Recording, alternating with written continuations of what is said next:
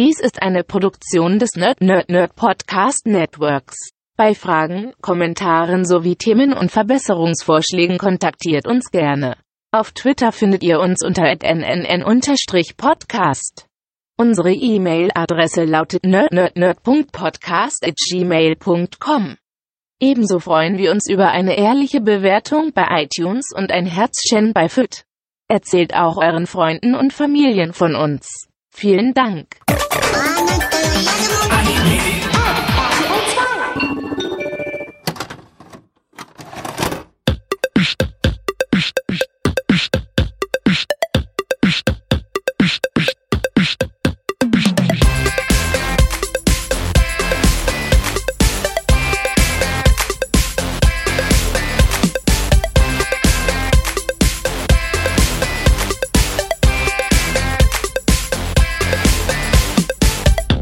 Videomitschnitt. Hallo und herzlich willkommen bei Videomitschnitt. Wir sind zurück aus der Sommer-Winterpause. uh. ähm, mein Name ist Steffen, ich bin hier der Nerd und bei mir ist außerdem noch Kati, die Freundin vom Nerd. Hallo, das bin ich. Und ich bin der Freund von der Freundin vom Nerd. Jetzt freuen sich wieder mindestens anderthalb Leute. Zwei mindestens, wir beide. Wir beide und vielleicht noch jemand anderes. Man weiß es nicht. Oder jemand ärgert sich so doll, dass von uns ein halber abgezogen wird beim Freund. Das ist auch möglich. Wäre ganz gut, wenn mal von mir ein halbes abgezogen wird. Das verteilen wir gerecht. Von dir ein Viertel und von mir ein Viertel. Von mir ein Viertel. Ne, ein Viertel. Naja, wenn es nur ein halb insgesamt abgezogen wird, dann kriegt ja jeder nur ein Viertel. Gut, für Mathematik müsst ihr einen anderen Podcast einschalten. da seid ihr komplett in der falschen Richtung. In Mathe war ich Deko.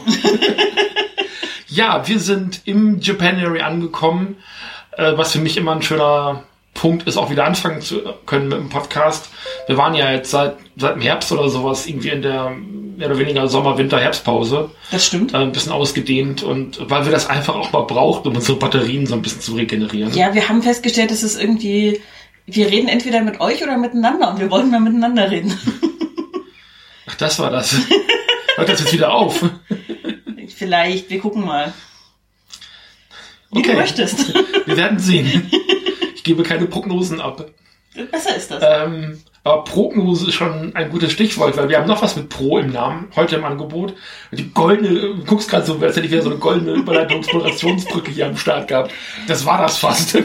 ja. ähm, wir haben heute eine relativ aktuelle Lücke von mir geschlossen. Ein Film, den ich seit dem ersten Trailer sehen möchte. Ich glaube, den habe ich noch gesehen, den ersten Trailer, bevor wir hier nach Leipzig gezogen sind. Da haben wir noch in Stuttgart gewohnt. Das ist gut möglich. Ich erinnere mich nicht mal an ein Fünftel aller Trailer, die du guckst und wo du sagst, willst du sehen. Bei manchen bist du auch gar nicht dabei, aber ich glaube, den habe ich dir nochmal noch mal gezeigt, sogar extra. Da bin ich mir relativ sicher. Bin ich mir auch ziemlich sicher, weil ich tatsächlich äh, das Gesicht von einer der Hauptfiguren wiedererkannt habe, recht schnell. Also Ah, ach so, ja. im Sinne von äh, der ganze, das ganze drumherum um diese Figur kam mir Ah, sehr bekannt vor. Weil die Figur selber, na, wisst ihr ja, Anime und so. ja, Die sehen ja alle gleich aus. ähm, wir haben Promare gesehen, der schon im Jahre 2019 in Japan erschien, im letzten Jahr 2020 irgendwann äh, in Amerika in die Kinos auch kam ähm, und auf DVD, ähm, wobei ich glaube, also relativ früh Anfang 2020, bevor äh, die Corona-Pandemie alles mehr oder weniger zunichte gemacht hat. Das heißt, die Amerikaner haben den tatsächlich im normalen äh, Kinoprogramm gesehen. Ich habe mir eine DVD aus der Schweiz importieren lassen. Ich weil wüsste sonst nicht, wo sie herkommt. Ich bin mir nämlich nicht hundertprozentig sicher. Das ist eine offizielle Veröffentlichung mit äh, europäischer ähm, europäischem Region Code. Äh, Vielleicht ist es auch ein eine, ähm, UK-Import. Ich kann es wirklich nicht hundertprozentig sagen. Ich bin mir nicht hundertprozentig sicher. Die ist legal gekauft, ist kein Bootleg. Ähm, aber ich habe ihn auf DVD kaufen können, worüber ich sehr glücklich bin, denn bei uns in Deutschland hat der Film noch keinen Release. Was sehr schade ist. Und was garantiert auch mit an Corona liegt, weil auch Kase, die normalerweise immer sehr aktiv darin sind, Filme ins Kino zu bringen, halt im letzten Jahr 2020 nicht die Chance dazu hatten. Das stimmt. Ja. Wir wollten da ja auch irgendwas gucken und das ging ja nicht mehr. Äh, wir wollten ja äh, Satoshi Kons Millennium Actress, äh, den hatten sie ja im April nochmal ins Kino gebracht. Das äh, Kino war da in der Zeit zu. ja, Und- vernünftigerweise. Vernünftigerweise, richtigerweise. Aber den hätte ich gerne dann auch gesehen und ja, weiß ich nicht. Ich finde es halt auch sehr mutig, dass die äh, Anime- und Manga-Verlage dann auch schon wieder, beziehungsweise doch die Anime-Verlage hingehen und äh, schon wieder Filme für dieses Jahr ankündigen und klar haben, dass sie wieder Anime-Nights machen möchten, obwohl jetzt gerade im Momentan auch wieder alles zu hat zum Aufnahmezeitpunkt. Auch glücklicherweise. Auch die Kinos aber auch und Mhm. äh, wohl nicht abzusehen ist, ob die dieses Jahr überhaupt noch wieder aufmachen. Ja. Was schade wäre für die Industrie, aber das ist nicht unser Thema heute. Mhm. Äh, oder für die Branche besser gesagt. Ja, wir haben gesehen Promare vom Regisseur Hiroyuki Imaishi. Ähm, ich habe noch nicht in seine ähm, Filmografie mit reingeguckt, ähm, werde ich aber vielleicht bei Zeiten mal machen. Was mir eigentlich viel stärker ähm, wichtiger ist an diesem Film, ist, der Film ist vom Studio Trigger. Und ich bin, was Studio Trigger angeht, noch ein verhältnismäßiger Neuling. Ich habe noch nicht so besonders viel gesehen. Ich glaube, die erste Serie, die ich von denen gesehen habe, war SS SS Gridman. Ähm, für äh, Tsuburaya Productions haben die die produziert, was äh, der Anime-Reboot von einer 90er Jahre Tokusatsu-Serie gewesen ist. Die bei uns unter dem Namen äh, Superhuman Samurai Cyber Squad bekannt ist. Auch in Deutschland lief die unter diesem Namen. Äh, die amerikanische Power Rangers-mäßige ähm, ja, Vestifizierung äh, und so weiter und so fort. Und äh, Trigger hat, wie gesagt, die Anime-Serie dazu gemacht. Die zweite Anime-Serie habe ich dann erst Ende letzten Jahres gesehen, nämlich äh, B&A, Brand New Animal. Die lief bei Netflix. Und ich habe immer noch Killer Kill ähm, auf der Watchlist und ich freue mich auch auf die neue Gridman-Serie SSSS Dynasion, die, soweit ich informiert bin, auch von Trigger produziert ist. Ähm, aber auf Promare habe ich mich einfach gefreut, ab dem Zeitpunkt, wo klar war, dass die diesen Film rausbringen. Und das ist auch, Prom, äh, nicht Promares, das ist auch Triggers erster Langfilm, erster Feature-Length äh, Anime. Die haben bisher nur Serien gemacht. Ähm, auch noch ähm, äh, Darling in the Franks, was auch ein Mecha-Anime. Also die sind schon so ein bisschen auf Mecha und Kampf und ähm, schon so eher sehr schonenartige Anime spezialisiert und da gehört dieser Film eben auch mit rein.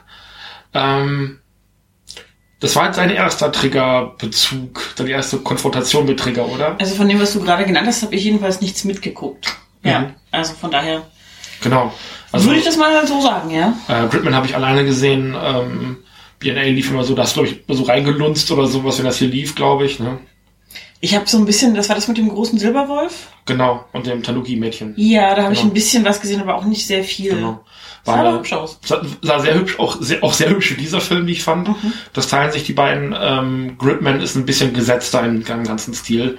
Ist ein bisschen ähm, mehr grounded im Stil, ähm, aber auch äh, Darling in the Franks ist sehr bunt, äh, was ich gesehen habe, und auch Killer Kill, mit dem man diesen Film tatsächlich am ehesten noch vergleichen kann, ist auch wieder sehr bunt. Ähm, willst du eine Story-Zusammenfassung machen? Das bisschen, was da ist, ist ja nicht so viel, ne?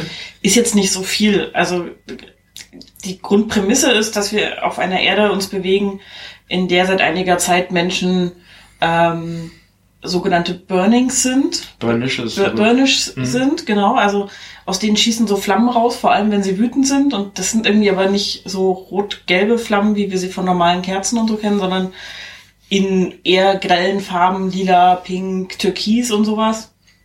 Und äh, relativ hohe Zerstörungswucht dahinter. Man weiß anfangs nicht so richtig, wo das herkommt, warum das so ist, aber es ist klar, dass die Burnish eben eine Gefährdung darstellen. Es gibt eine neue Fire Squad, mit der beginnt das Ganze auch mehr oder weniger. Ähm, und dem Helden Galo Thymos. Gal Galos Thymos heißt er, Gal glaube ich. Galos Thymos oder Galo Thymos, Ja. genau. Ähm, und seiner Truppe, die eben ein Hochhaus evakuieren und retten müssen, das gerade in Flammen steht. Und da ist so ein Typ dabei, der der Anführer der Burnish ist. Also eine Separatisten-Rebellengruppe namens Matt Burnish, genau. die ähm, versuchen eben, also gegen dieses äh, ewige, das, das, das, die werden im Grunde genommen deportiert, die Burnishs. Also man Genau. merkt, dass die halt dieses äh, Syndrom haben, also dass die halt eben so, so eine spontane Selbstentzündung im Grunde genommen durchmachen und dann zum Teil ganze Büroetagen mit einem Schlag äh, vernichten.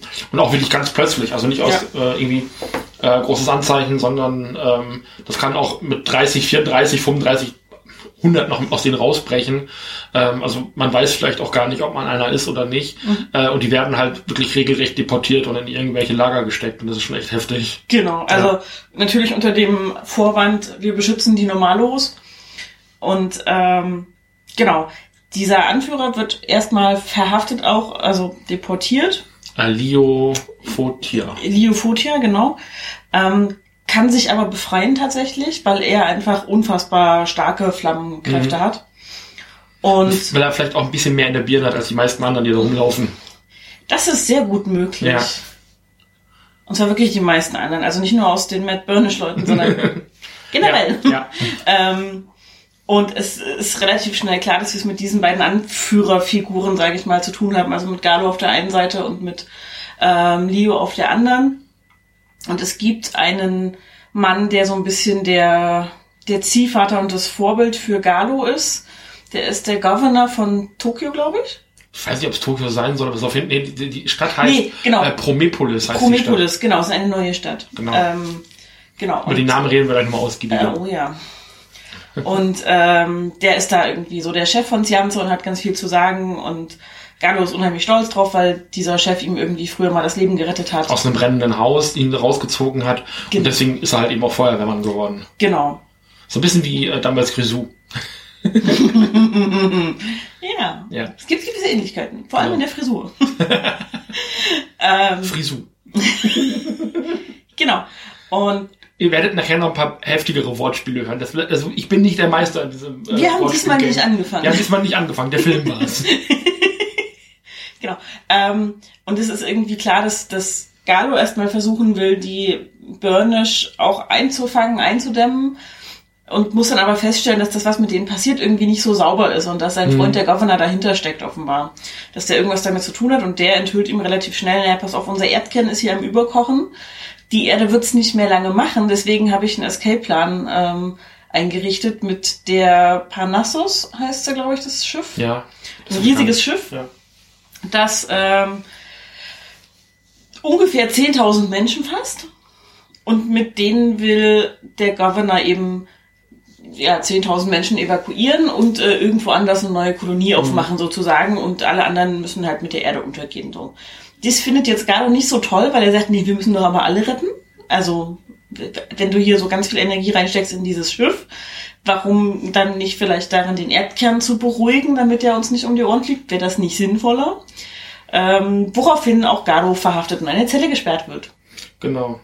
Ähm, das Ganze eskaliert dann so ein Stück weit ähm, und führt zu sehr viel Chaos, wo die Leute immer überdenken müssen, auf welcher Seite sie eigentlich stehen. Also die Matt Burnish oder generell die Burnish sind eben so, dass sie so als Leitsatz haben, äh, wir töten niemanden ohne Grund.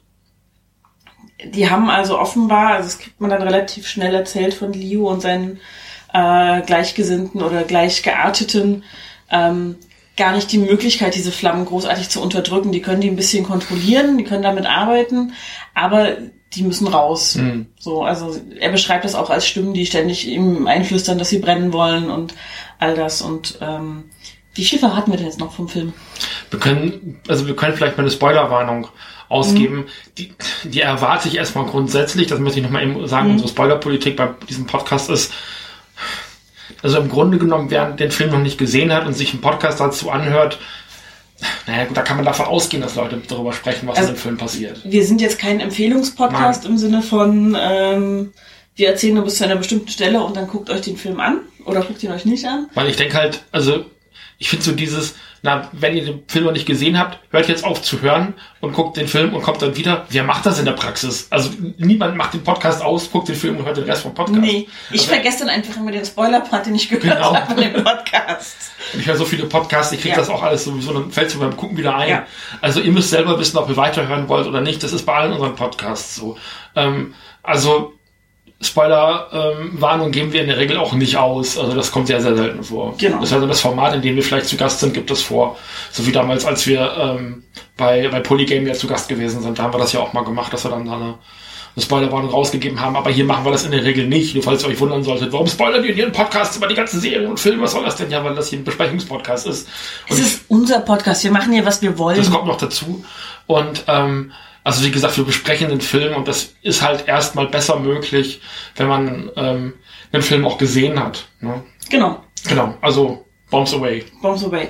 Es stellt sich raus, dass der Gouverneur sein Raumschiff mit der Kraft und Energie der Burnish betreiben will.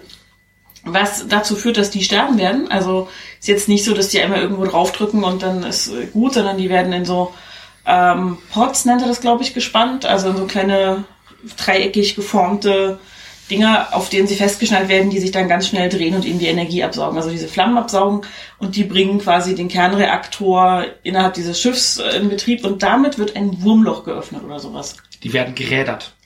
Ja, das ist, ja, so sieht's am ehesten aus, Ja. das stimmt. Ähm, und durch dieses Wurmloch will der Governor eben mit der Parnassus entkommen Mhm. und dann äh, hinter ihm kann alles niederbrennen. So. Also Ja. ich hätte ja gesagt, nach ihm die Sintflut, aber das ist das andere. Ist, eine- ist eine andere. Myth andere, andere Mythologie, aber ähm, naja, so ein gewisser Schöpfungsmythos ist dem Ganzen ja vielleicht, der dem Ganzen auch zugrunde liegt, vielleicht gar Ja. nicht so verkehrt. Genau. Ähm, genau. Leo. Leo findet es nicht so gut natürlich, dass da seine Leute ver verbraucht, verbrannt werden sollen im wahrsten Sinne des Wortes und will den Governor erstmal in einem Kampf besiegen und rastet auch völlig aus. Also ähm, seine Kräfte leveln auch hoch. Ähm, wenn ihr schon mal Dragon Ball gesehen habt, werdet ihr da Parallelen finden, vielleicht. Im ganzen Film. Und ähm, das verhindert aber tatsächlich der mittlerweile wieder auf freiem Fuß befindliche Galo. Und die beiden liefern sich erstmal gegenseitig so ein bisschen Kampf und der Gouverneur ist raus und kann seinen Raumschiff da starten erstmal, oder zumindest alles weiter vorbereiten. Und die beiden, um abzukühlen, landen in einem See, der eigentlich gefroren ist, und zwar bis zum Grund und entdecken da eine geheime Basis. Uh. Und in dieser geheimen Basis spricht sie ein Wesen an, das eigentlich nur noch eine ehemals menschliche Intelligenz mittlerweile in einen Computer verpflanzt ist. Ehemaliger Forschungspartner, Doktorvater, wie auch immer vom Gouverneur, der auch schon an den äh, Burnish geforscht hat und ähm, auch an dieser Erderwärmung oder dieser, dieser Kernschmelze mehr oder weniger. Und der eigentlich der Kopf hinter der hinter der ganzen Technologie ist, mit der der Gouverneur sein Geld gemacht hat auch. Wir müssen den Namen nochmal eben sagen, der heißt Deus Promise. Das wollte ich dir gerne überlassen. Ja. Ja, genau. Und ähm, Deus Promise sagt eben, naja, ihr beide hier, ihr könnt das noch aufhalten. So, also ich habe weiter gerechnet und gedacht, während ich hier als Computerintelligenz unterwegs war, es gibt eine Möglichkeit, diese Kernschmelze in der Erde zu verhindern. Ich habe hier mal diesen äh, etwas simpel aussehenden Roboter gebaut und ich nenne ihn Deus Ex Machina. Hat ihn nach sich selbst benannt. Das ist sein Vorname. Es ist sein Vorname und äh, nachdem er den entwickelt hat, als er schon aus der Maschine heraus agiert hat, ist Deus Ex Machina Also die Maschine aus, aus, von ja, Deus. Ja, Also das ist vollkommen richtig. absolut folgerichtig. Das hat keine andere Bedeutung als die Maschine vom Deus. Gar nicht. Überhaupt nicht. Nein. Und die kann eben von zwei Leuten gesteuert werden. Deus hat auch eine Möglichkeit gefunden, wie die Burnish. Also er sagt halt, das sind Menschen, die einfach durch bestimmte Schwingungen auf das reagieren, was da im Kern der Erde passiert, was nämlich eine außerirdische Rasse ist, Mhm. die auf Feuer basiert ist. Also außer das ist vielleicht nur so halb richtig. Also es gibt diese Parallelwelt, Mhm. aus der die kommen und da gibt es einen Riss. Also es ist im Grunde genommen so eine Spiegelerde in einer anderen Realität. Und da hat es mal irgendwann einen Riss gegeben und jetzt suppen die Energien der, der sogenannten Promare, daher der Titel, also diese Spezies heißt Promare, suppt also in die, in die Welt der Menschen über ähm, und ähm, also verbindet sich mit der Energie der Menschen. Und ähm, Leo kriegt dann irgendwann raus, dass, ähm, also wie du gerade schon sagtest, dass die eben dieses Verlangen haben, auszubrennen und einmal so richtig aufzuflammen.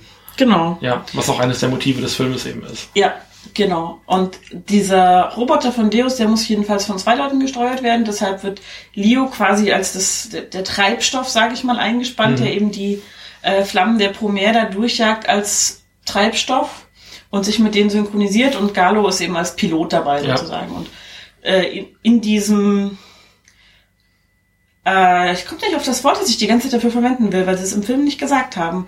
Gab es jedenfalls auch bei Saber Rider so diese großen Roboter, an denen Menschen sitzen und die von Menschen gesteuert Ja, werden. der ist ein Mecha. Mecha. Mecha. Einfach Mechas. Es ist, oder, oder Mech, je nachdem. Man kann auch Sort sagen. Sort war, glaube ich, das Wort, was ich Sort ist auch möglich. Also es sind halt diese großen Roboter. Also einen großen Roboter trifft es ganz gut. Also das, äh, der ganze Film bedient sich wirklich halt diesem ganzen Tokusatsu, Sentai, Mecha-Genre noch und nöcher in allen äh, Fassungen. Es ist super. Genau. Ja. Die beiden stürzen also in diesem Roboter los, um eben den Abflug der Parnassus zu verhindern, weil das hat auch Deus rausgefunden, wenn dieses Tor geöffnet wird mit Hilfe der Burnish, dann wird dieser Kern, in dem die Promare sind, weil die Promare dann das Leid der Menschen spüren, weil die ja channeln mehr oder weniger, ähm, völlig ausrasten und alles innerhalb von zehn Minuten in die Luft reißen, statt wie der Governor das berechnet hat, erst in sechs Monaten oder so. Und das wollen sie also verhindern, dass er diese Triebwerke startet, aus mehreren Gründen mittlerweile offensichtlich, also um die Burnish zu befreien und alles. Es kommt zu einem Kampf und es stellt sich raus, dass auch der Governor, wir haben noch gar nicht seinen Namen gesagt, ne? Cray Cray. Forsyth. Cray Forsyth, genau. Genau, Cray Forsyth. Auch er hat sich einen großen Roboter gebaut. Beziehungsweise dieses Gebäude, was halt äh, immer so als Regierungsgebäude mitten in diesem Ort stand. Stellt euch das wie den Stark Tower vor. Ja, oder wie Yggdrasil in einer der Kamen Rider Serien. Ich weiß nicht, du kennst du hast wahrscheinlich nicht gesehen, aber es gibt eine Kamen Rider Serie, wo in der Mitte eben auch so ein großes Gebäude steht. Ähm, und das nennt man eben Yggdrasil in der Serie. Und so sieht's halt auch aus. Also wenn ihr da irgendwo einen Vergleich zu habt, googelt das mal. Aber es ist halt so ein Avengers Tower, aber wie so ein Baum. Das ist ganz komisch.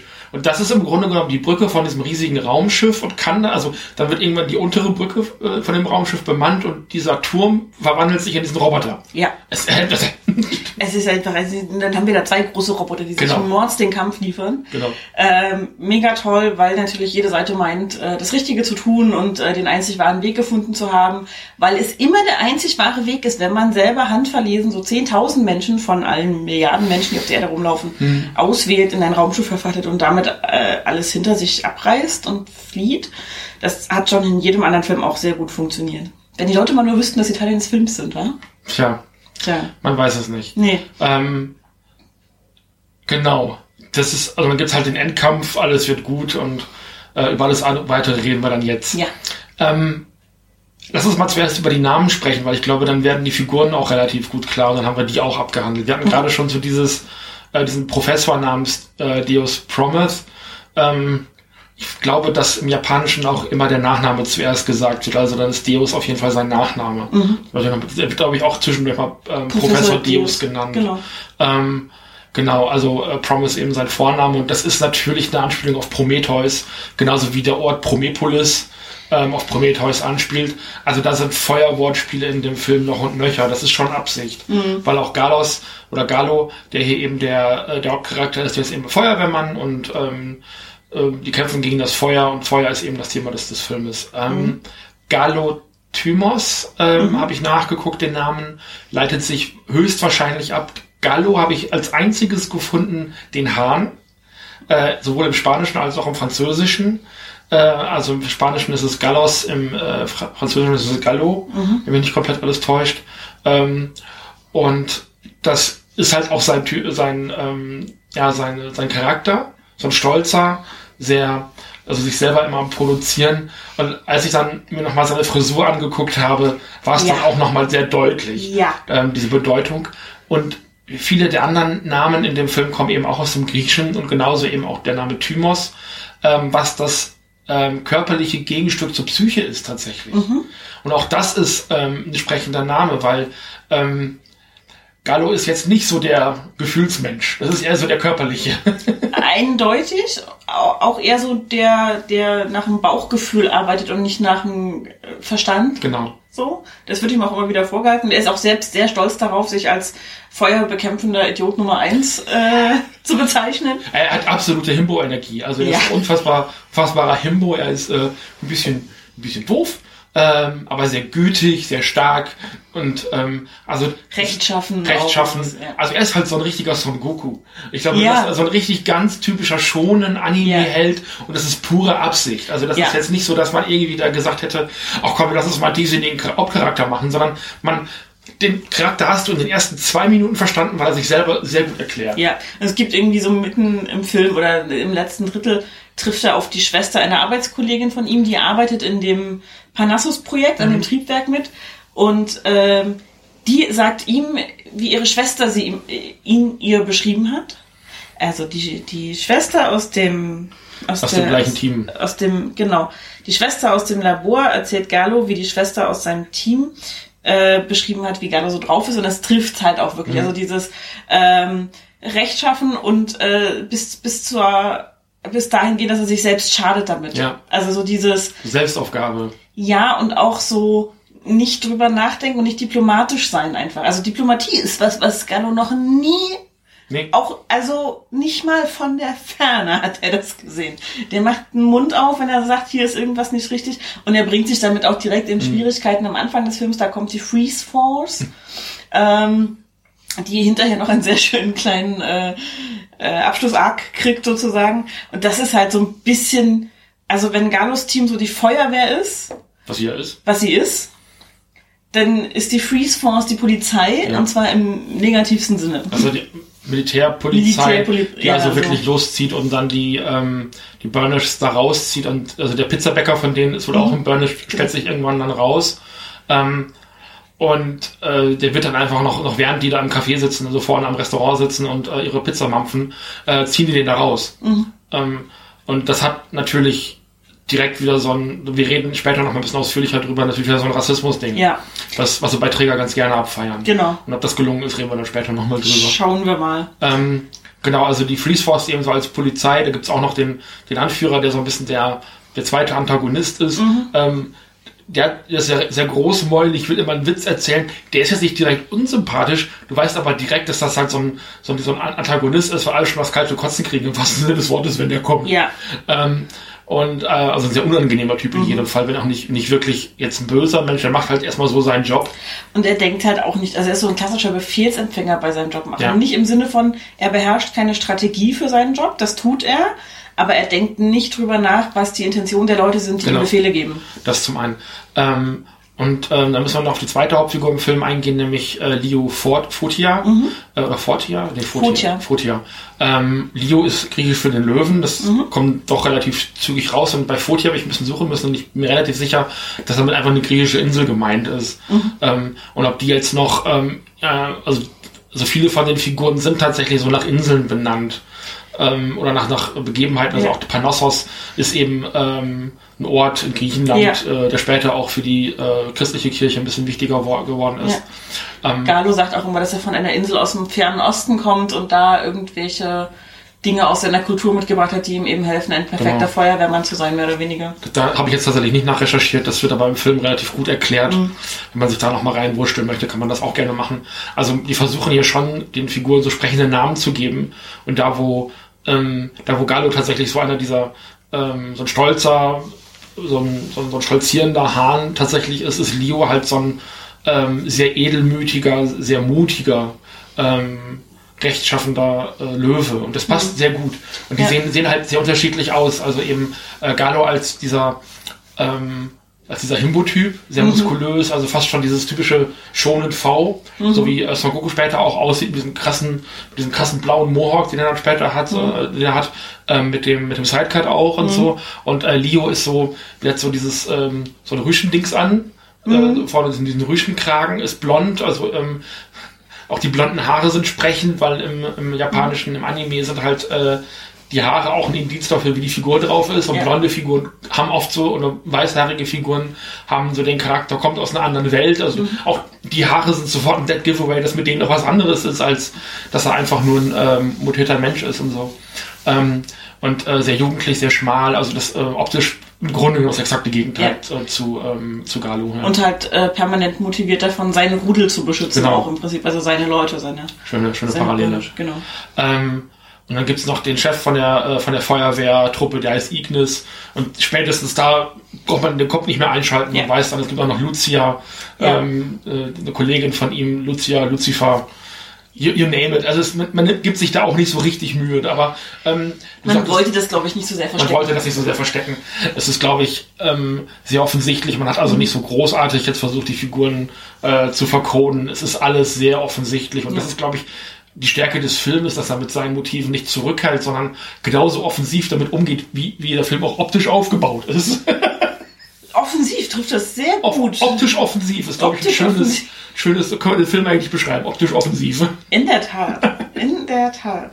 Also der legt halt auch mit einem Feuerwerk tatsächlich Ja. direkt los. Also nicht nur, weil da alles brennt, sondern ähm, weil der halt wirklich ausrastet. Also der ist schnell, der ist bunt und grell und kontrastreich auch. Also die, ich sag mal, klassische normale Menschenwelt ist halt dann doch recht eintönig von so stahlgrau be bestimmt.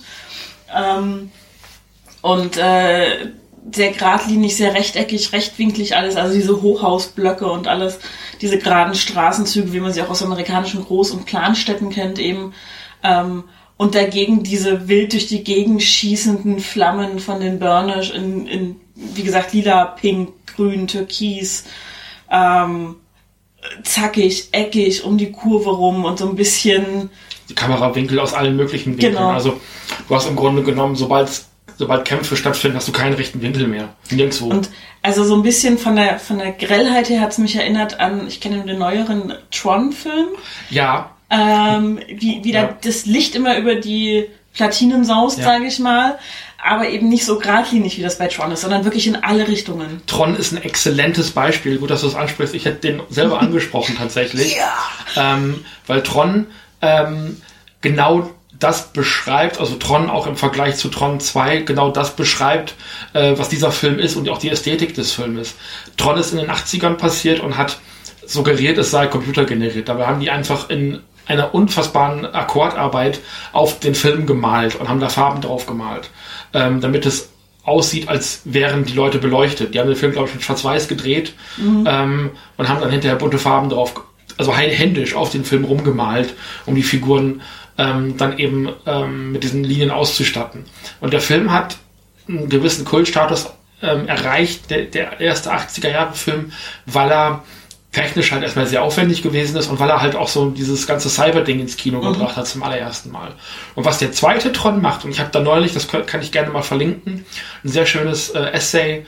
Ähm, ich weiß nicht, ob ihr das hören könnt ähm, oder lesen könnt, weil ich glaube, das ist Patreon Exclusive. Das ist ein bisschen schade, aber äh, Diamond Fight hat ähm, neulich bei den Retronauts ein schönes Audio-Essay genau über diesen zweiten Tron-Film geschrieben, wo er gesagt hat, der zweite Tron-Film macht das, was wir gerade aktuell auch erleben, nämlich er stilisiert den ersten Film aus den 80ern zu einem Kultfilm hoch, der vielleicht gar nicht ist, weil der Film selber, also Tron 2, dafür sorgt, also die Figuren in dem Film haben Tron-Merchandise, haben Figuren, es gibt Videospiele über Tron und so weiter und so fort. Ähm, und hype den Film, den ersten Tron-Film, vielleicht größer, als das äh, wirklich ist. Und auch stilistisch größer ist. Und ähm, das, was ähm, der zweite Tron macht, ist vor allem optisch mit dem ersten komplett zu brechen. Der ist voller CGI, äh, was aus dem ersten im Grunde genommen nicht stattfindet. Der ist optisch komplett anders. Ich glaube, bloß diese Laser ähm, Motorradrennen sind noch halbwegs identisch. Ähm, und alles andere sieht ja auch komplett anders aus. Und genauso gehen wir gerade immer mit den kompletten 80er Jahren um. Ähm, indem wir, du kennst wahrscheinlich diese, ähm, dieses ähm, Rasterfeld, wo dann hinter so, so, so, so Strichberge sind und wo dann in so einer grellen 80er Jahre Schrift irgendwas steht. Ja, ja, ja, ja, ja, ja. Das ist ja. so eine, so eine lilafarbene Neon-Ästhetik, die in den 80er Jahren einfach so nicht äh, existiert hat. Mhm. Nein, äh, sowas wie Hotline Miami, was ein relativ bekanntes Videospiel ist, was angeblich auch so diese 80er Jahre Ästhetik ähm, eben mit sich liefert. So sahen Videospiele in den 80ern einfach nicht aus. Ähm, aber das ist eine, so eine Retro, so eine Neo-Retro-Ästhetik, die sich gebildet hat jetzt in den 2000, späten 2010er Jahren, so von 2016 bis 2019, 20 so um den Dreh, die jetzt einfach komplett überall da ist ähm, und die man ganz vor allem eben in den Trigger-Animes sieht. Dieser starke Kontrast mit Lila und anderen Farben. Lila ist momentan die absolute Innenfarbe. Oh ja. Alles ist irgendwie lila. Ja. Äh, so ganz knallig lila, ähm, was dazu geführt hat, dass selbst Irgendwann haben sie, glaube ich, in einem Run der Justice League angefangen, alles mit lila Outlines zu versehen. Das sah furchtbar aus. Aber du hast gemerkt, okay, das ist ein Comic aus dem Jahre 2018. Ähm, also auch, die haben, sind hingegangen und haben schon Animes rebootet. Ich komme auf den Namen gerade nicht. Ähm, Showa, Showa Animes rebootet aus den 60er, 70er Jahren. Äh, ähm, und haben, ich muss das nochmal nach, nachrecherchieren, wie, der, wie die Figur heißt. Ich schneide es dann einfach an diese Stelle. Wahrscheinlich vergesse ich es, aber ist egal. Aber war ein relativ alter Anime, den sie 2018 nochmal rebootet haben. Der war fast komplett lila und das war aber immer noch diese alten Zeichnungen, diese niedlichen Figuren mit den großen Augen. Das war der mit den, äh, mit dem Typen, der diesen, äh, dieses, diesen, diesen, dieses Band im Bauch hat und diesen, diesen Bart. Oh Gott, ja. Ähm, was, was so dieser, dieser Comedy-Anime gewesen ist. Mhm. Ich, ich kriege nicht mehr drauf, äh, wie er heißt. Shinya, Tensei Barabon! Jedenfalls ähm, war das plötzlich auch ein ganz, ein ganz anderer, anderer Take auf diesen sehr klasse, diesen klassischen Stoff. Und inhaltlich war der aber fast identisch, sah aber irgendwie seltsam aus. Und genauso ist eben hier die Optik. Es ist sehr lila und eben auch mit dieser, mit dieser, ja, so sich selbst raus entwickelten ähm, Optik, die eben ähm, sich erst in den zwei, späten 2010er Jahren so richtig rausgebildet hat.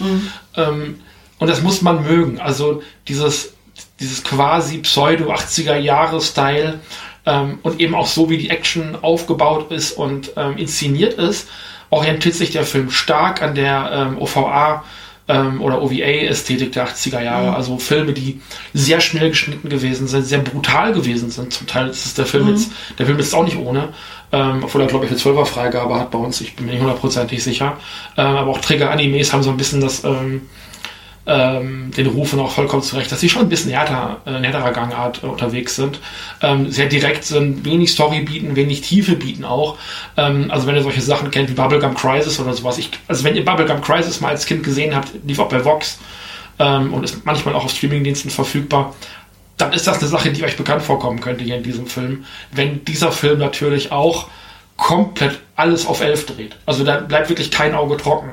Also wenn ihr in irgendeiner Art und Weise Probleme mit der Fotosensitivität habt, ist das hier gar nichts für euch. Nee, auf gar keinen Haltet Fall.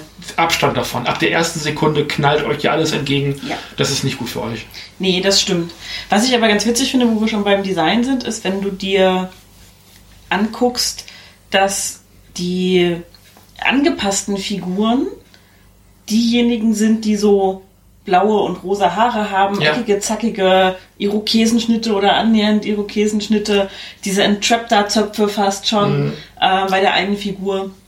Ähm, und die Outlaws, die Rebellen, die Punks, sind die mit den braven Frisuren, die einfach so schulterlange Locken haben oder sowas. Ähm, oder so, also A, relativ normale Farben, die hatten alle so braun, blond, ähm, schwarzhaarig, aber nicht bunt. Du willst, willst aber, glaube ich, in dem Moment auch einen Kontrast schaffen. Also gerade Genau. in, der, gerade in der Zeit, in der ähm, Anime-Figuren aussehen, eher wie Son Goku mit den blauen Haaren. Ähm, also wo ich, ich habe Dragon Ball Super nicht besonders viel gesehen, aber Son Goku da noch blaue Haare zu geben, fand ich total schwachsinnig, tut mir leid. Also das, also da hat Dragon Ball für mich jeglichen Appeal verloren, ein Stück weit, weil ich dachte, also dieses muss man es dann immer noch größer und noch größer und noch größer und noch größer machen. Mehr als 9000. Mehr als 9000, also das ist schon fast, fast schon 9001, keine Ahnung. ähm, aber, also da ist aber, aber, wie du gerade schon sagtest, also die, die halt so ein bisschen rausfallen, die sind auch schwarz angezogen, ähm, wurde das Tron schon angesprochen, da gibt's das ja auch dann, äh, also die, die dann eben optisch auch so ein bisschen rausfallen, anders aussehen und so weiter und so fort. Ähm, wobei die Frage ist, es gibt dieses großartige Mem, ähm, weiß ich nicht, so ein, so, ein, so, ein, so ein Hörsaal mit so lauter Figuren und dann sitzt da mittendrin so ein Beyblade-Charakter und drunter steht, wer von denen ist hier wohl der Hauptcharakter.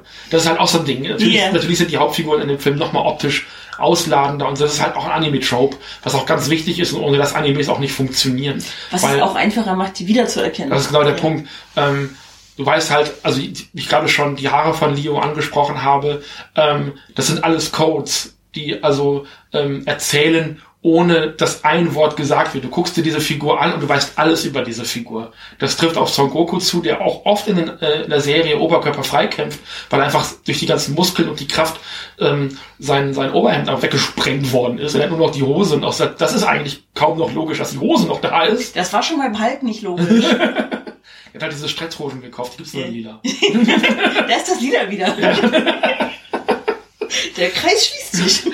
ähm, also das, das, also sehr viel Bildsprache drin, äh, die man verpasst, wenn man den Code nicht kennt, ähm, die dem Ganzen aber dann, also schon auch eine, eine gewisse Tiefe äh, und auch so ein, so ein Zugehörigkeitsgefühl ein Stück weit ähm, bieten, weil du weißt dann einfach, wie diese Figur gemeint ist. Also eine Figur wie Leo, die ab dem ersten Auftritt, also die, äh, der ist ja auch erst in der Rüstung unterwegs ähm, und die wird dann irgendwann aufgesprengt und du siehst das erste Mal sein Gesicht und danach weißt du im Grunde so vieles über diese Figur, ohne Ja. dass, dass er irgendwas über sich erzählt hat. Er ist der Anführer dieser Truppe und das war's. Ne? Ja, also nicht vom Rang her, aber er ist so der Tonangebende. Ähm, ja, das stimmt alles. Ich, also ich finde es auch, ähm, es gab ganz am Anfang wirklich in dieser ersten Kampfszene, ähm, wo die drei Matt Burnish gegen dieses Rettungsteam kämpfen, gibt's auch so eine Einstellung von, ich glaube, das war Leo, wie er sich dann so ein Motorrad aus den Flammen baut. Ja. Ähm, da hatte ich ganz kurz so diese, ähm, der Superheld, den Nicolas Cage gespielt hat. ins Ghost Rider. Ghost Rider, danke. Ja. Ich war bei Punisher, aber ich wusste, der war es nicht. Ähm, ganz kurz so Ghost Rider Vibes so, also weil die halt auch so Helme aufhaben. Du Ja. siehst deren Gesichter nicht am Anfang so. Ja. Also der eine hat auch, also seine beiden Generäle, sage ich mal, die mit ihm da unterwegs sind in der Nummer. Äh, der eine hat so ein Horn auf der Nase und der andere so zwei Hörner an der Seite. Und bei dem mit dem Horn auf der Nase musste ich kurz an die ähm, äh, Cr- Crane, Crane, wie heißen sie denn? Ich komme nicht drauf. Das Warzenschwein und das ähm, Bieber und Rocksteady? Meine ich die? Vielleicht Oder meine. Timon und Pumba? Nein, nicht Timon und Pumba. Nein, nein, nein, nein, nein. ah, die Handlanger von.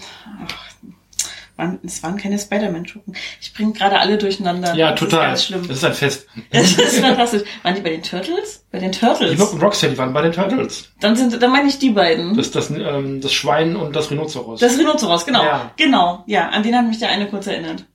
Gut, Also. haben wir so das auch dieses- rausgefunden. So dieses, wir tun erst mal so, als wären das die Bösen und ähm, Ja, der Film kippt dann irgendwann und ich glaube, dass das ähm, eine Geschichte ist, die auch die Figur durchmacht, weil ich fand so diesen relativ frühen Twist, dass äh, der Cray äh, Forsyth dann eben doch der Böse ist.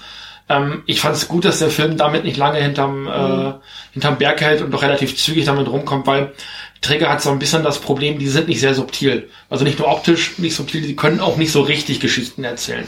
Die haben so ein bisschen das Problem, das war bei B&A auch so. Ähm, auf Netflix kann man das sehr schön sehen. Die Serie hat, glaube ich, auch nur zwölf Folgen oder sowas. Kann man, ich mag die Serie sehr. Ähm, aber da geht es eben um Rassismus und um ähm, auch so ein Stück weit um Speziismus, ähm, wo, ähm, wie soll ich das sagen? Ähm, also da gibt es eben diese Tiermenschen, die anders sind als die normalen Menschen, in Anführungszeichen. Und die sind auf so einer Insel vereinzelt.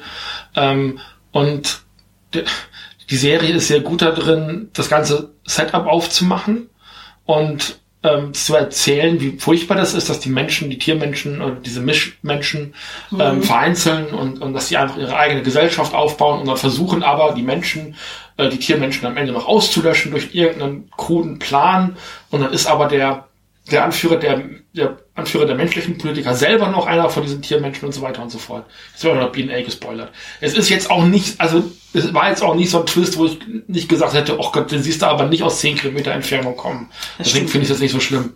Ähm, so. Und Träger ist sehr gut da drin in ihren Filmen, äh, in den Filmen so ein Setup aufzumachen, aber die lösen es dann nicht so richtig gut ein. Also es gibt dann nicht so einen befriedigenden Abschluss für, ähm, für die Opfer in Anführungszeichen dieser Leute, weil ähm, genauso wie es in B&A gewesen ist, wo dann ähm, die Tiermenschen für den Plot instrumentalisiert werden, ist das hier exakt genauso. Und ich hatte am Anfang schon von Deportation gesprochen, es kommt dem eben auch äh, sehr gleich. Und du siehst relativ oft eben, wie Menschen zu versuchen, ähm, in diese Dinge reingespannt werden und dann eben verglühen und vergehen und wirklich sterben. Und ich muss, also ich muss, Trägerwarnung, ähm, Zweiter Weltkrieg, ich muss immer bei solchen Sachen, und wir haben das Thema demnächst Mhm. noch mal ausführlicher, da können wir dann noch mal ausführlicher drüber sprechen auch, immer eben auch so ein bisschen an den Holocaust denken. Und ich Mhm. glaube, dass das Absicht ist, dass das Dinge sind, die man hier erzählen wollte. Ähm, es gibt aber im Grunde genommen kein, ähm, äh, also keine, keine, da gibt's auch ein Wort für, was ich jetzt glaube, ist mir gerade nicht, kein Payoff ja. äh, für die ganze Sache, außer dass sie am Ende ihre Energie bündeln, um äh, Leo noch mehr Kraft zu geben, damit eben die Promare ähm, einmal ordentlich durchglühen können im Grunde genommen und einmal ordentlich ausbrennen können, also sich einmal ordentlich ausleben können. Das Ganze hat Anleihen äh, an die X-Men, die ja auch im Grunde genommen junge Mutanten sind. Ähm, und das war damals von Stan Lee und, und äh, Jack Kirby gemeint als Analogie auf Homosexuelle, die sich eben ähm, irgendwann geoutet haben und dann von der Gesellschaft ähm, geächtet worden sind. Und Anleihen daran hat das hier auch, ähm, wobei die Bilder eine ganz andere Sprache sprechen, also eben verletzte ähm, Burnish, die in irgendwelche Zellen gefercht werden, zum Teil mit äh, abgestorbenen, also eben gefrorenen ähm, Gliedmaßen äh, wirklich leiden und das hat wirklich, das ist heftig in den Momenten. Also in den einen Sekunden knallt hier der der Anime noch die wunderbarsten bunten Bilder um die Ohren, alles ist irgendwie lustig und witzig und übertrieben und dann zieht er dir so den Teppich weg, indem er diese, diese, diese Gefangenenzelle zeigt, wo diese äh, Burners dann eben so vor sich hinsiechen. Und das soll natürlich auch dazu helfen, dir als Zuschauer ähm, zu zeigen, auf welcher Seite du sein sollst. Du sollst nicht auf der Seite der Freeze Force sein oder auf der Seite von äh, Cray Forsyth. Du bist auf der Seite von äh, von Leo und später dann eben auch auf der Seite von Gale, äh, von Ga Gallo. Gano. Mhm. Also rum. Ähm, also auf, auf, auf der Seite, der braucht auch einen Moment, um das zu verstehen, wie es oft in, in Animes und, und auch bei, bei Shonen-Animes oft der Fall ist. Äh, vor allem dieser Art. Also der ist halt Feuerwehrmann noch und äh, noch, noch Mhm. nöcher ähm, und auch so ein Befehlsempfänger im Grunde genommen. Also Er hat halt sein Idol und will da erstmal nicht dran rütteln und will nicht glauben, Ja. dass dieses Idol nicht perfekt ist. Also der Genau. Der Forsyth. Cray. Wo, wobei Cray dann eben auch zugibt, na, ich habe die Rettung von dir damals nur benutzt, um äh, eine bessere Reputation zu haben auch. Ähm, er hat vor allem seine Ideale und genauso wie sehr viele schon Helden eben haben, ähm, hat äh, Galo eben dieses eine Ziel, einfach alle äh, Feuer zu löschen, die es gibt. Also er ist im Grunde genommen wie, wie Ruffy in, in One Piece, äh, der einfach Piratenkönig werden möchte und Ja. Thema durch. Er möchte das One Piece finden, er möchte Piratenkönig werden. Und wie er dahin kommt, erzählt dann die Serie. Und genauso ist ist es bei ihm bei Galo. Also ihm im, im Grunde genommen ist ihm fast egal, was auf dem Weg zum Feuerlöschen passiert. Hauptsache er löscht dieses Feuer. Und rettet die Leute. Also Genau. Ja. Und er kann fliegen. Und er rettet die Leute. Und er kann eine coole Show abziehen. Ja. Das ist auch wichtig, glaube ich, für ihn. Ja. Ja. Also Subtilität darf man hier tatsächlich Mhm. nicht erwarten. Was ich halt schwierig finde, ist bei dem ähm, Ein, ein Beispiel habe ich noch für einen Schonhelden, weil mich der Endkampf, da hatte ich dir gesagt, ähm, da reden wir nochmal drüber, der Endkampf daran so an erinnert hat, äh, wo klar ist, der Schonheld gewinnt eigentlich immer, es gibt eigentlich kein Rütteln, ähm, wo äh, Galo gegen äh, Craig kämpft und Craig noch so einen Rest von der Rüstung hat und auch so Feuerkräfte dann bekommt und, und Galo einfach dann in so, also der brennt eigentlich quasi und schreit auch die ganze Zeit, oh mein Gott, ist das heiß. Ähm, und also kämpft sich aber auch durch dieses Feuer eben durch. Und da hatte ich äh, den One Punch Man ähm, angesprochen. Ähm, kann man auch, glaube ich, weiß nicht, ob die erste Staffel danach verfügbar ist, aber man kann die, glaube ich, an verschiedenen Orten auch immer noch sehen. Ähm, die einfach mit einem Endkampf endet. Also die Prämisse von One Punch Man ist einfach, der kann alles kaputt haben mit einem Schlag. Der gewinnt immer. Immer. Und ähm, der hat, der ist halt so stark, er kämpft halt gegen irgendwen und es ist ihm auch egal. Ja. Also er weiß, ich muss gegen den kämpfen, der verzieht keine Miene. Saitama heißt der, glaube ich. hm, ihr mal genau. Ähm, er verzieht auch keine Miene dabei. Und der Endboss in, dem, in der ersten Staffel, ich habe auch nur die erste gesehen, weil die zweite soll nicht so gut sein, ähm, ähm, der digitiert die letzte Folge komplett durch die Gegend. Der wird stärker und stärker und stärker, um, ähm, um Saitama den One Punch Man zu besiegen und kann ihm einfach nichts anhaben. Und One Punch Man, zumindest in seiner ersten Staffel, ist die perfekte Dekonstruktion dieses Shonen-Helden. Ja. Genau wie Mob Psycho 100 vom gleichen Mangaka eben auch ähm, dieses, na, also weiß ich nicht, ich bin jetzt so und so stark, ähm, ich bin jetzt bei, weiß ich nicht, ähm, Nummer 7, 87, da bin ich schon so stark und wenn ich aber auf die 100 komme, ähm, dann bin ich ultra mega stark. So. Und dann zerreißt es aber auch alles. Und auch, auch Mob Psycho 100 ist eben so eine Dekonstruktion von diesem Schonhelden. Und ich glaube, so ist Galo auch gemeint. Ich Ja. glaube, den, den ernst zu nehmen als eine, als eine ernst gemeinte, erzählend, ernst erzählende Figur wäre, glaube ich, verkehrt. Das ist schon auch mit dem Augenzwinkern gemeint, wie diese Figur aufgezogen ist. Der ist die absolute Verdichtung aller schonen Tropes. Das ist, glaube ich, ohnehin in dem Film so mit ganz vielen Dingen, dass sie da ähm, sehr wohl wissen bei, oder gewusst haben bei der Produktion, ähm, aus welchem Genre sie kommen, aus welchen ähm, Möglichkeiten und aus welchen Erzählperspektiven sie kommen. Ja. Und das gerne auch mal mit so einem Augenzwinkern eben hochgedreht haben. Ja. Wo ich noch drauf kommen wollte, ist, ähm, als du gesagt hast, dieser Vergleich Zweiter Weltkrieg, die, die, die Burnish, die dann da ähm, misshandelt werden und alles. Was mich da halt echt irritiert am Ende ist ja, dass wenn die Promare durchgebrannt sind sozusagen, dann sind das ja wieder normale Menschen. Ja. So. Und das ist ja irgendwie, also weiß ich nicht, was ich davon halten soll, weil dann irgendwie so ein, ich meine, das erzählt der Film sowieso nicht mehr. Ähm, der fängt dann so mit, äh, also hört auf mit, ähm, naja, das ist jetzt der Neuanfang für diese Stadt. Und dann ist gut. Und da wird halt auch nicht erzählt, was ist denn jetzt mit den Leuten, die da gefoltert wurden, die da äh, missbraucht wurden, etc. Was, was wird denn jetzt aus denen? Weil die sind ja jetzt einfach, also die sind ihre Flammen los, die haben keinen Schutz mehr, die haben keine Verteidigung mehr, auf die sie sich bisher verlassen haben. Ja. Die wissen aber nicht, ob sie immer noch angefeindet werden. Sollen. das ist genau der Punkt, wo ich Ja. gesagt habe, die, der Film ist einfach auch nicht besonders gut, das zu Ende zu erzählen. Nee. Also die Folgen dessen zu erzählen. Ähm, weil du hast das am Anfang relativ gut gesehen, als sie dann diesen Pizzabäcker hochgenommen Mhm. haben äh, und die Leute, die dann eine Sekunde vorher noch die beste Pizza der Stadt genossen haben, spuken die aus, weil das ja von einem Burnish gemacht worden ist. Also es ist dann in dem Moment wieder eine sehr rassistische Darstellung Mhm.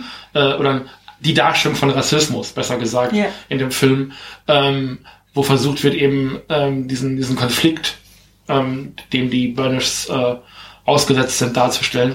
Ähm, und es wird einfach nicht mehr richtig was damit gemacht. Also das beste Beispiel, was du gerade gegeben hast, es, zerflockt am Ende sehr und ähm, ich glaube, was mir aufgefallen Und Leo wird am Ende sogar noch zur Zwangsarbeit für die Aufräumarbeiten angeheuert.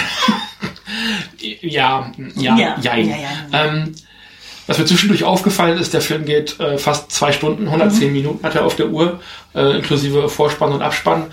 Ähm, ich glaub, der Vorspann dauert zwei Minuten oder sowas äh, und dann knallt die nächsten 15 Minuten aber erstmal so komplett um die Ohren.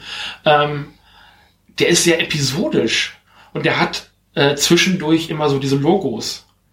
Ähm, und es ist alles so ein bisschen wie so ein Samstagsmorgens-Cartoon. ja, Ähm, also so diese, ähm, diese Feuerwehrtruppe, die so loszieht, ähm, zu einem Einsatz kommt und so. Man könnte den Film sehr gut in so 20 Minuten Stücke hauen. Man hätte dann einen Samstagsmorgens-Cartoon, ähm, wozu dann aber auch wieder so diese ganze Ästhetik der, ähm, der Fahrzeuge kommt. Das ist, man nennt das im Amerikanischen ein Toyetic. Ähm, also spielzeugkompatibler äh, Anime. Ähm, und das ist auch beabsichtigt. Also am Anfang des Filmes geht dann so ähm, die Garage von dieser Feuerwache hoch ja. und die ganzen Autos kommen da rausgefahren und es sind die exakten Kameraeinstellungen wie in diesen Tokusatsu Sentai Serien. Ne, also was bei uns Power Rangers heißt, äh, ich muss das dazu sagen, weil wer weiß, ob das nicht jemand äh, als ersten Podcast hört. Das, was bei uns Power Rangers heißt, heißt in Japan Super Sentai und die Amerikaner äh, amerikanisieren das. In Neuseeland, weil es da keine äh, Gewerkschaft gibt für äh, Schauspielende, zumindest aktuell noch nicht. Da wird auch gerade dran gearbeitet, dass sich das ändert. Ähm, aber äh, die Power Rangers werden in der Regel unter äh, nicht Gewerkschaftsbedingungen ge gefilmt, was ziemlich scheiße ist. Ähm, aber das wird dort eben amerikanisiert, so dass man eben äh, das am besten ähm, eben vermarkten kann. Und äh, aber auch da wenn man die Power Rangers mal gesehen hat, ein bisschen intensiver auch gesehen hat, die laufen ja bis heute, ähm, dann wird einem diese ganze Ästhetik eben auch vorkommen. Also das geht ja sogar bis zu dieser Feuerwache, die auf dieser Ecke ist, die halt aussieht wie die Feuerwache bei den Ghostbusters Ja. in New York. Also da sind die Anspielungen definitiv da. Ähm, aber ähm, so diese ganze Tokusatsu-Optik, auch der Roboter, die dann auf der Straße gegeneinander kämpfen in so Häuserschluchten, sowas, die die ist da. verschiedenen Vehikel auch. Mhm. Also du hast in diesem Fire Squad eben, du hast ein Flugzeug dabei, du hast eine Drohne dabei, äh, du hast diesen großen Feuerlöschwagen, sage ich mal, dabei, du hast Motorräder. ein Motorrad Ja. dabei, du hast eben äh, auch so kleine Macs, äh, in denen die Menschen drinstecken, die nur so unwesentlich größer sind als die Menschen selber, die drinstecken. Ja, also so- wie so große Anzüge. dann so Kammern, wo Leute dann so reingesetzt werden können, die laufen dann so die Häuser runter, Genau. um Leute zu retten und so. Also das ist wirklich ein, ein also es ist auch Absicht, das soll halt auf diese Sentai Tokusatsu Serien anspielen. Das ist schon Absicht. Ähm, Da kann sich Paw Patrol noch mal eine Scheibe abschneiden. und auch Paw Patrol ist eine Anspielung auf Ja. Sentai. Also Ja. darf man auch nicht vergessen. Nee. Paw Patrol ist, auch wenn es äh, leider dein Gehirn schmilzt, wenn du das guckst, ist Paw Patrol eine Sen- Sentai-Serie. Das ist es, das ist es tatsächlich. Also das ist, glaube ich, so ein, äh, was nochmal richtig deutlich wird, wenn man den Film guckt und aufgrund von Kindern in dem näheren Umfeld Mhm. mal Paw Patrol gucken musste, weil freiwillig tut sich das doch kein Erwachsener an. Also ich kenne niemanden. Ähm, Wenn ihr Paw Patrol gerne guckt, more power to you. ja, ich will euch das nicht absprechen und wenn ihr da Spaß dran habt, ist das ganz toll für euch. Aber ähm, diese ganzen Sachen, wenn die da aus ihrem Turm rausflitzen mit ihren verschiedenen Fahrzeugen und sich aufteilen, wer wohin geht und sowas, das findest du hier halt auch exakt das ist, wieder. das ist halt eben auch ein Toyetic, äh, eine Ja. Toyetic-Nummer, weil es natürlich da auch, also da ist halt von vornherein das Spielzeug entwickelt worden, dann haben sie die Serie drumherum geba- gebastelt. Ähm, also das ist die Reihenfolge ganz klar. Ähm, ich glaube, ich müsste nicht lange suchen, um die Fahrzeuge äh, aus diesem Film als Actionfiguren zu finden. Ich glaube, das gibt es. Was der Film auch sehr gut macht, vor allem in der Endkampfszenerie, ähm, er benennt die Sachen auch alle. Also Gallo ist immer großartig drin, den Sachen irgendwelche witzigen Namen Mhm. Ja. zu geben, was Cray mega aufregt. Ja, Ähm, und es ist dann wirklich so, Cray baut seinen Roboter um und gibt ihm noch eine Waffe oder sowas und dann fängt Gallo an, den irgendwelche komischen Namen zu geben. Und dann gibt's wirklich so diese Stills, die du so oft hast. Ja. Ne? Dann wämst dieses Spielzeug quasi so ins Bild rein, da kommt der Schriftzug dazu mit dem Namen und so. Das ist mega. es ist witzig und es ist halt, spielt halt genau auf diese ganze Vermarktung auch von Anime an und ich glaube schon, dass das auch so gemeint ist, dass, dass das auch so ein bisschen kritisiert und ganz auch so ein bisschen satirisch gemeint ist, wie Anime und, ähm, und Manga heutzutage eigentlich auch funktioniert, diese ganze Industrie eben auch ähm, genutzt wird, um aus einem Manga, der halt monatlich, wöchentlich weiß der Geier, was läuft, noch so viel Kohle rauszukitschen, wie es irgendwie geht. Und das beste Beispiel ist schon wieder Dragon Ball, äh, eine Serie, die halt wirklich ultra künstlich noch länger am Leben gelassen wird, um noch mehr Geld damit zu machen. Also für mich war Dragon Ball in den 90ern, also japanischer Zeitrechnung bei uns in den 2000ern irgendwann das zu Ende. Ähm, warum man das fortgeführt hat, ist mir wirklich, also ist mir kein Rätsel, weil ich schon kapitalistische äh, Absichten ähm, nicht nur vermute, sondern davon einfach fest ausgehe. Man erkennt sie recht Man deutlich. erkennt sie recht deutlich. Ähm, und das ist halt, also genau, genau in diesen Szenen, wo einfach allem Namen jeder Attacke und jetzt geben, ja, ist dann irgendwann Gale the Lion oder Lion the Gale oder irgendwie sowas, ne? Alles, äh, also diese typisch japanische, so halb französisch, halb spanisch anmutende ähm, äh, Benennung der Sachen, was in Japan relativ typisch ist, äh, Sachen immer so fancy äh, klingende Namen bekommen. Ähm, das ist, das ist sehr, sehr typisch und ähm, das ist sehr parodistisch in dem Film. Und das hat mir halt wirklich Spaß gemacht, weil ähm, wenn ich wenn ich eine ernsthafte, ernst gemeinte, aber spaßige Tokusatsu-Serie gucken möchte, dann gucke ich mir das an. Das gibt es auch inzwischen in Deutschland oder in Deutschland empfangbar. Also die neue Ultraman-Serie, die jetzt Ende des Jahres zu Ende gegangen ist, konnte man hier in Deutschland ja auch komplett legal gucken über, äh, über YouTube mit Englischuntertiteln. Aber das hatte Tsuburaya ähm, für uns alle auch zugänglich gemacht.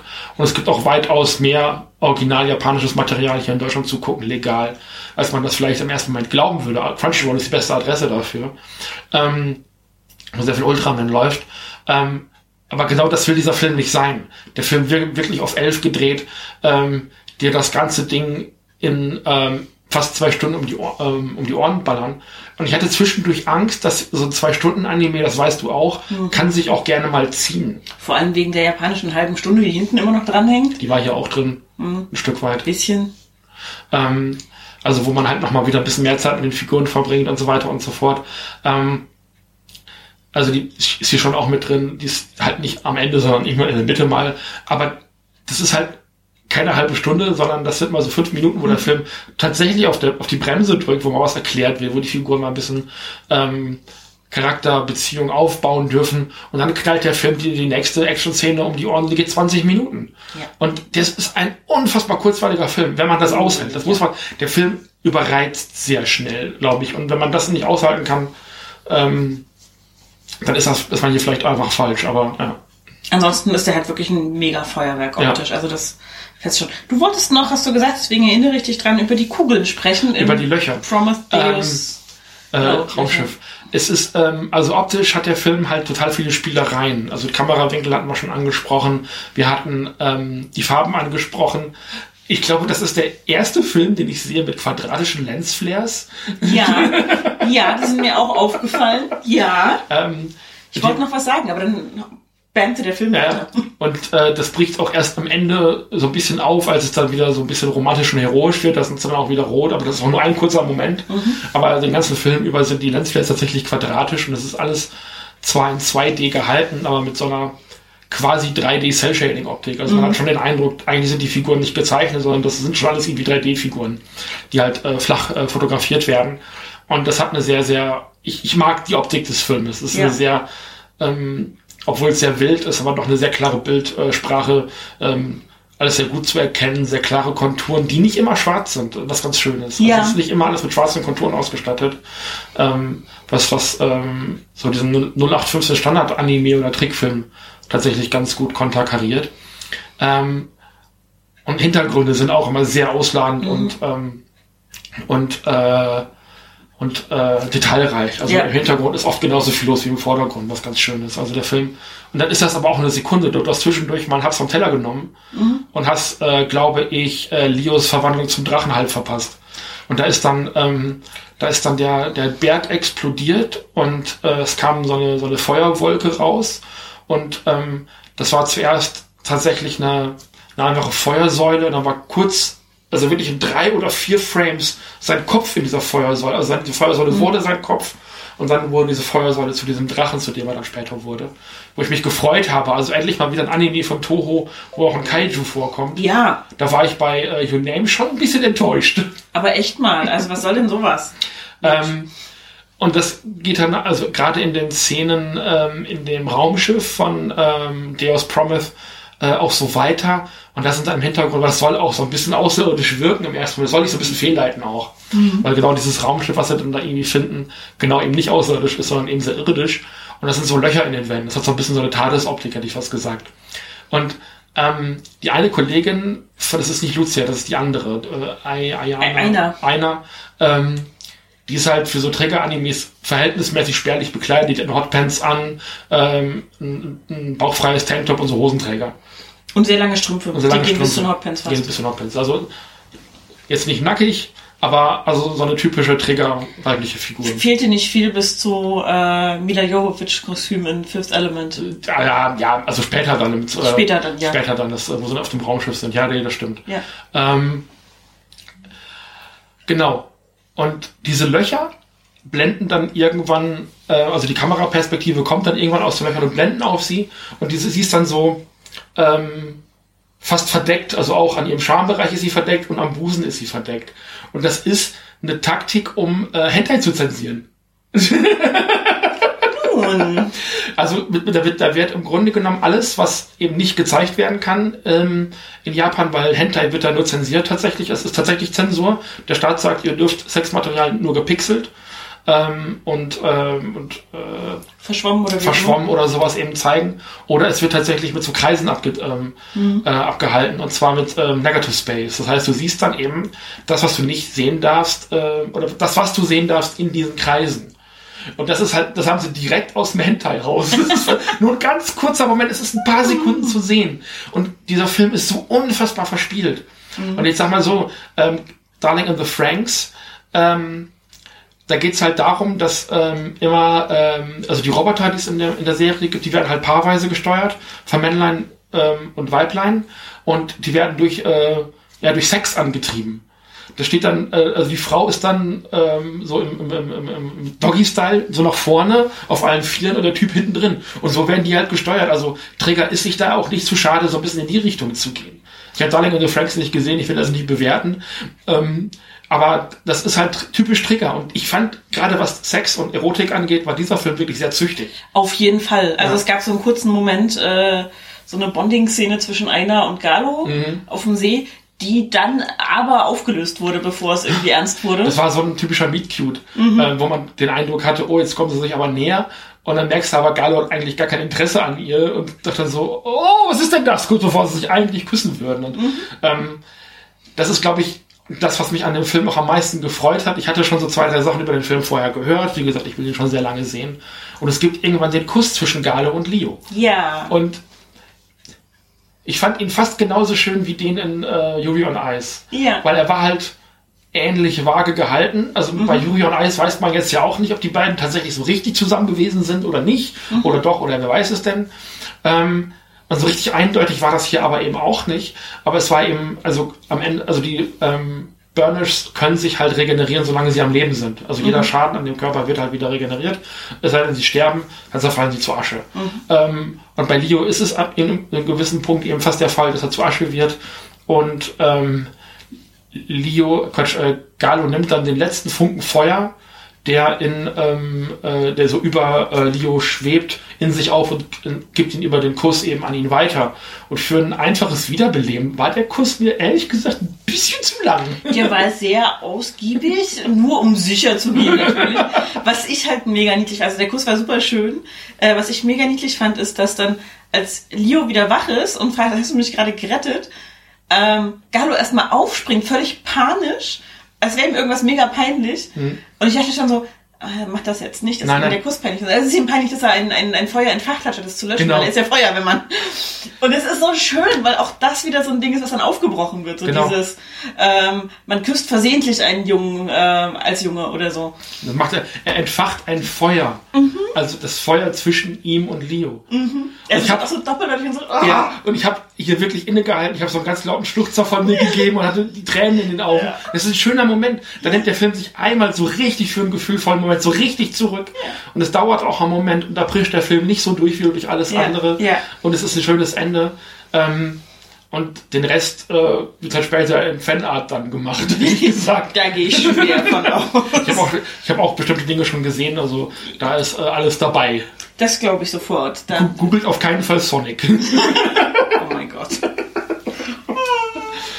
Ähm, Ähm, genau.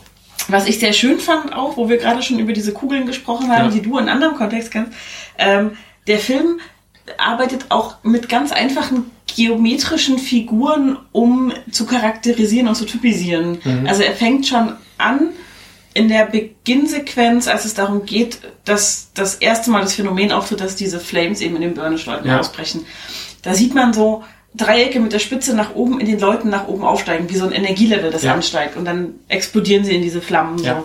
Und ähm, ganz oft im Film hat man auch diese Dreiecke, die so überall rumhuschen. Auch als Leo wiederbelebt wird, huschen diese Dreiecke so über ihn, in so dünnen Linien über ihn drüber und alles. Und das sind, das sind, das sind ähm, immer die Zeichen für alles, was mit den Flames bzw. mit dem Ja. Promare zu tun hat. äh, diese Dreiecke, da gibt es einen Begriff für. Mhm. Das sind Polygone. Polygone. Ähm, und äh, das siehst du dann besonders gut, als sich äh, Leos Arm wiederherstellt. Der ist ja schon zu Asche Ja. zerfallen. Ähm, und dann entsteht dieses ähm, Videospielartige Ja. ähm, Gridmuster. Ja. Dieses, ähm, Genau, ja, ja. nicht, gibt es ein Wort für, fällt mir gerade nicht ein. Ähm, und diese ganze Videospielästhetik, die haben wir, glaube ich, gar nicht angesprochen, Mhm. die ist natürlich auch hier drin. Das, das Ganze ist eigentlich wie ein Interakt nicht interaktives Videospiel, ne? wie so eine Zwischensequenz von einem Videospiel. Äh, aber eben auch fast zwei Stunden gezogen. Genau. Also es hat halt, also eigentlich möchte man den Controller in die Hand nehmen und mitspielen. Das stimmt. Ja. Ähm, für die normalen Menschen, da geht dann der Beginn los nach diesem ähm, Prolog mit ähm, so weiß-gräulichen Quadraten, Quadern, Mhm. Rechtecken, die dann zu den Dächern von Hochhäusern werden. Genau. Weil du in der Draufperspektive auf diese äh, Promepolis guckst. So, das ist eben diese von normalen Menschen dominierte Welt im Prinzip. Und diese Kugeln sind dann letzten Endes ja an der Stelle, wo Menschen und Promare zusammenkommen. Ja. So, also auch da steht so eine Symbolik drin, die da wieder aufgegriffen wird. Irgendwie Und auch, diese, also diese, die, die, die, diese erste Sequenz, bevor der Film losgeht, das hat so ein bisschen den Eindruck, als würde der Film hochfahren. ja, so ein Startbildschirm von der PlayStation 2 damals, wenn ihr das noch kennt, der schwarze Raum, wo dann so diese Säulen hochgehen und alles Ja. irgendwie so ganz bunt wird. So ist der Film eigentlich die ganze Zeit. Also da ist auch, ähm, also gut, dass du das nochmal ansprichst, ich hätte es wahrscheinlich vergessen, auch eine gewisse Art von Videospielästhetik mit drin, definitiv. auf jeden Fall. Ja. Auch einfach dadurch, dass die ganzen Prügeleien, Kloppereien, Verfolgungsjagden, Actionsequenzen einfach unfassbar lebendig Ja. sind. Ähm, ich spiele jetzt erst seit kurzem mit Begeisterung und intensiv Videospiele. Ähm, aber das ist halt auch wirklich so ein Moment, wo ich denke so, das ist halt was, das willst du selber machen. Ja. Da willst du rauskriegen, welche Knöpfe du wann wie drücken musst, damit genau dieser Move entsteht. Ähm, wir sind mit der Zeit relativ weit fortgeschritten. Ich würde auch gleich zum Ende kommen. Ähm, ich will noch ein paar Empfehlungen aussprechen, weil mir halt beim Gucken total viele ähm, äh, Parallelen zu anderen Serien aufgefallen sind, die ich halt vom Thema sehr ähnlich finde oder von der Optik sehr ähnlich finde. Ähm, ich würde, wenn euch das gefallen hat, empfehlen, Gridman zu gucken. Gibt es, glaube ich, aktuell auf Deutsch. Deutsch weiß ich gar nicht, aber zumindest in Deutschland zu gucken bei Wakanim. Kann ich wirklich euch nur wärmstens ans Herz legen. Ist einer meiner liebsten Tokusatsu, Mecha, Monsterkloppe. Also da wird auch gegen Kaiju gekämpft mit großen Monstern und Robotern, äh, Animes äh, überhaupt. Ähm, und da haben Träger versucht, das äh, Thema Depression und Mental Health ein bisschen zu äh, bearbeiten. Und wie ich finde, tatsächlich erfolgreich. Ähm, ich war ein bisschen enttäuscht, als man bei B&A da so ins Klo gegriffen hat am Ende. Also da war ich wirklich, dachte ich so, auch hier macht man es nicht so ganz konsequent, wie man es machen könnte. Ähm, also man schließt eben beides nicht so richtig ab. Das haben sie meiner Meinung nach besser hingekriegt. Ähm, und auch da ist das Thema halt Roboter, große Monster kaputt hauen und so weiter und so fort. Ich fand es in weiten Teilen sehr ähnlich wie Space Dandy Ja, ähm, vom gleichen Regisseur wie äh, damals Cowboy Bebop, fällt mir der Name gerade nicht ein. Ähm, sehr ähnlich wie äh, Space Dandy, glaube ich, Watanabe, Shinji Watanabe heißt der, glaube ich. Ähm, kann mich aber Shinichi Watanabe, der hat auch äh, Carol and Tuesday gemacht Ja. und ähm, Cowboy Bebop und noch ein paar andere Dinge. Ähm, genau. Äh, den fand ich sehr ähnlich. Äh, Space Dandy hatte ich gesagt. Äh, BA kann man auch gucken, wenn man den gleichen Stil möchte. Kommt auch aus dem letzten Jahr, aus einer ähnlichen Zeit eben tatsächlich, äh, wie dieses. Ähm, und ja, keine Ahnung, eine Tokusatsu-Serie, also irgendwas, weiß ich nicht, Beast Morphers auf Netflix von Power Rangers, da wo eben mit Robotern auf irgendwelchen Sachen rumgeprügelt wird. Ähm, und ja, das ist so meine Empfehlung. Also wenn ihr die Sachen halt eben gemocht habt, vielleicht sogar oder was anderes wollt, als, ähm, als äh, was was ähnlich ist wie dieser Film Promare eben tatsächlich, dann ähm, guckt da mal rein. Das sind so Sachen, die haben mir wirklich gut gefallen. Zum Teil sogar schon so ein bisschen ähm, erinnert äh, hat der Film mich halt eben auch so an diese ganzen ähm, Showa-Ära äh, Superhelden-Serien äh, aus den 70ern zum Beispiel, die Tatsunoko rausgebracht haben, sowas wie Kashern oder sowas. Also da teilt sich das eben auch so ein bisschen. Also man schmeißt hier wirklich sehr, sehr viel rein. Es ist ein absoluter Genre-Mix. Ähm, ich weiß nicht, ob's, ich habe von, von den Kashern-Sachen, äh, von den neuen Sachen noch nichts gesehen. Das Neueste, was ich von Kashern gesehen habe, war Infinity Force, was so eine, so eine CGI-Sache gewesen ist, wo ganz viele von den Tatsunoko äh, Superhelden zusammentreffen und das ist halt so eine ganz schräge Kingdom Hearts Nummer. Also das war nicht schön. Das war ganz unterhaltsam, weil man diese ganzen klassischen Superhelden nochmal wieder äh, zu sehen bekommt. Aber ähm, ja, das muss man mit Vorsicht genießen. Es war auch dazu ähm, ähm, äh, Tokusatsu, aber ist eben ähm, vom Stil her halt eben ganz anders, weil es eben dieses äh, CGI-Ding gewesen ist und auch von der Erzählung her fand ich es doch eher ein bisschen bemüht. Ähm, aber auch da finden sich Elemente eben durch diese, also durch diese optischen Bezüge zu den klassischen Showa-Ära äh, Superhelden-Animes von Tatsunoko dann doch wieder. Und das ist ganz angenehm. Ja. Genau. Ja, äh, also für mich ist das eine glatte Empfehlung. Wenn man die Optik länger als fünf Minuten aushält und da kann man einen Trailer gucken und dann kriegt man das mal zehn, ähm, dann bitte auf jeden Fall gucken. Äh, andere Empfehlung noch, da, ähm, das war der Film, der mich total an diesen erinnert hat, war Redline von 2009. Ähm, das ist ein Rennanime, äh, wo es um so interstellare ähm, Autorennen geht im Grunde genommen. Und der überdreht genauso. Und der ist aber, glaube ich, im Gegensatz zu, ähm, zu diesem Film komplett handgezeichnet. Uh. Und Redline ist optisch, also da platzen dir die Augen. Das ist richtig krass. Und der ist halt noch stärker ähm, 80er Jahre OVA, als es dieser hier ist. Ähm, also den muss man ähm, dann, wenn man diesen gesehen hat, auch unbedingt noch gucken. Okay, dann muss ich den jetzt auch noch gucken.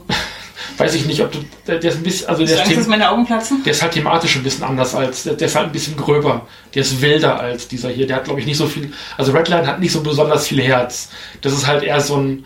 Eher so ein Macho, Hauptsache irgendwie sind die geilsten, wir sind die coolsten. Ist halt thematisch komplett anders als, ähm, als Promare, aber optisch und so so von der ähm, Umdrehungszahl der Geschwindigkeit ist der sehr ähnlich. Aber ich kann ja den Ton ausmachen, dann stört es mich nicht, wenn die Handlung nicht so meins ist. Welche Handlung? Und damit gehen wir zurück ins Hauptstadtstudio.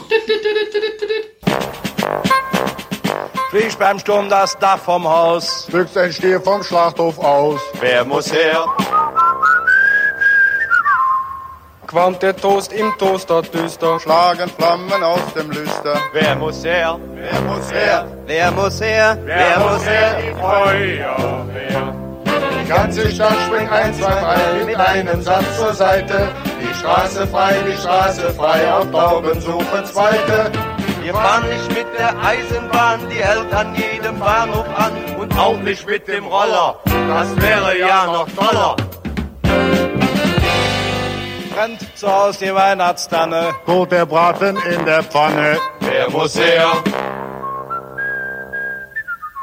Läuft die Wohnung voll mit Wasser. Wird der Teppich immer nasser. Wer muss her? Wer muss her? Wer muss her? Wer muss her? Die Feuerwehr blauen Warnlichtlampen blinken auf meinem Wagendach. Ich sause, dass die Reifen stinken und das macht ins Horn, macht Krach. Wir fahren nicht mit dem Karussell, das dreht sich doch nur auf der Stelle. Auch nicht mit dem Trecker, das gibt ja nur Gemecker. Sitzt ein Papagei im Baum. Hast du einen schlechten Traum? Wer muss her? Hören wir nach Schidilen knarren, rauchen wir Brasil-Zigarren. Wer muss her? Wer muss her? Wer muss her? Wer muss her? Die Feuerwehr. Selbst am Sonntagnachmittag, das hältst du doch im Kopf nicht aus. Wenn andere noch am Kuchen nagen, jagen wir zum Einsatz raus. Wir fahren nicht mit dem Linienbus, weil der auf Linien fahren muss. Und auch nicht mit dem Tandem, da wird man uns blöd ansehen brennt's bei uns im Spritzenhaus, da spucken wir das Feuer aus.